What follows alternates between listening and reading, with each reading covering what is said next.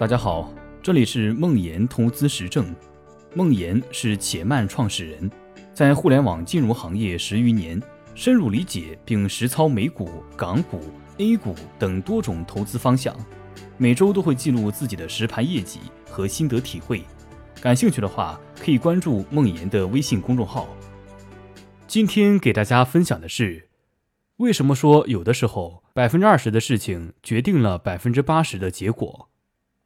今年二月份，伯克希尔哈萨韦发布了最新一年的投资圣经——巴菲特致股东的信。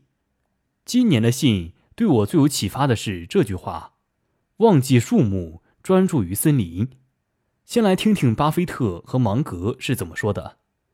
在评估我们的业务时，投资者有时候会太过沉迷于我们的业务细节，也就是那些经济数目。但是，考虑到我们拥有的树木标本的丰富性，从桂枝到红木，这样的分析方式会把你搞懵。我们拥有的一些树木可能会生病，也可能十年后都不再存在。然而，更多的其他树木一定会繁茂生长，生生不息。很幸运，如果希望毛姑姑伯克希尔的内在商业价值，我们并不需要一棵树一棵树的进行评估。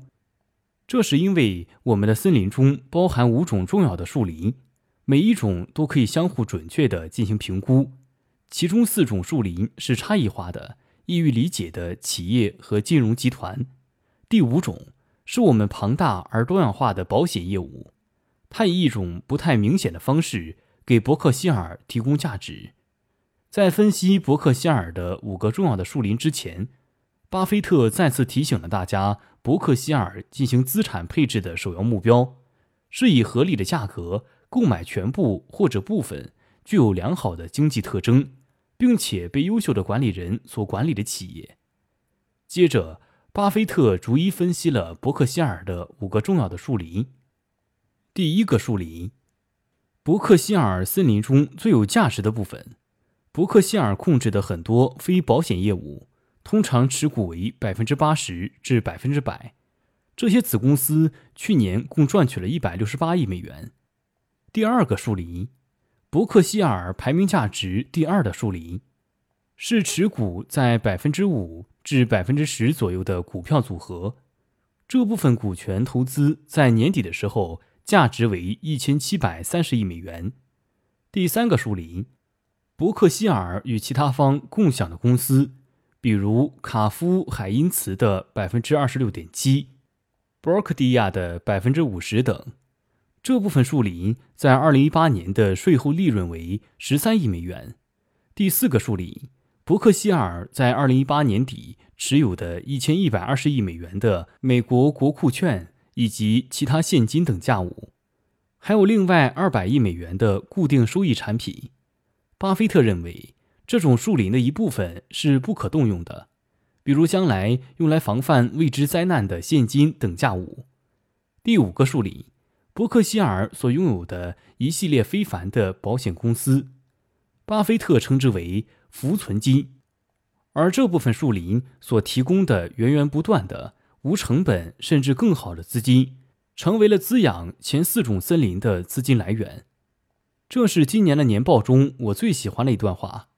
他让我们站在巴菲特和芒格的上帝视角，对伯克希尔这个金融集团的业务进行分析。没有这个视角，很多时候都是在盲人摸象。很多时候，我们自以为找到了伯克希尔的问题，其实是非常细枝末节的点，根本不重要。更重要的是，这段话重新提醒了我们抓大放小的方法论。上周看了一篇文章，讨论巴菲特作为世界首富。旗下有那么多的企业，是如何能做到每周有那么多时间读书的？文章中最重要的结论是：少即是多，做减法。既然百分之二十的事情决定了百分之八十的结果，那就应该努力找到，并且专注在那百分之二十的事情上。